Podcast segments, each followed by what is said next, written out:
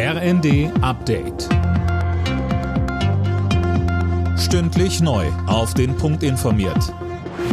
Ich bin Cornelius Dreger. Israel soll mehr tun, um die palästinensische Bevölkerung im Gazastreifen zu schützen und die humanitäre Lage zu verbessern. Das hat der Internationale Gerichtshof in Den Haag gefordert. Er verlangt aber nicht, dass der Militäreinsatz sofort eingestellt wird.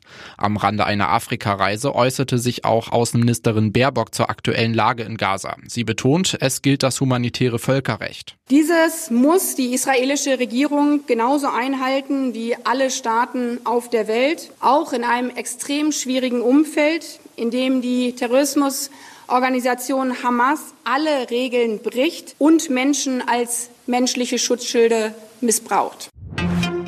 Glückliches Ende einer Geiselnahme am Abend in Ulm. Ein bewaffneter Mann hatte dort nach Angaben der Polizei mehrere Geiseln in einer Starbucks-Filiale genommen. Beim Versuch mit einer Geisel zu flüchten hat die Polizei dann auf den mutmaßlichen Täter geschossen. Er wurde festgenommen.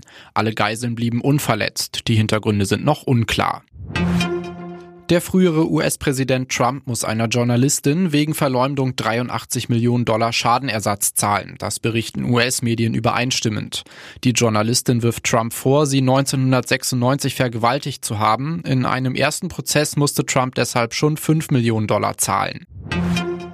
In der Fußball-Bundesliga hat Eintracht Frankfurt das Rhein-Main-Derby für sich entschieden. Gegen Mainz setzten sich die Frankfurter mit 1 zu 0 durch. Die deutschen Handballer haben das EM-Halbfinale gegen Dänemark verloren, trotz einer starken Leistung. Nach der deutschen 14 zu 12 Halbzeitführung konnte sich am Ende dann doch der Weltmeister durchsetzen mit 29 zu 26. Auf die Dänen wartet im Finale am Sonntag Frankreich nach einem 34 zu 30 Sieg gegen Schweden in der Verlängerung. Alle Nachrichten auf rnd.de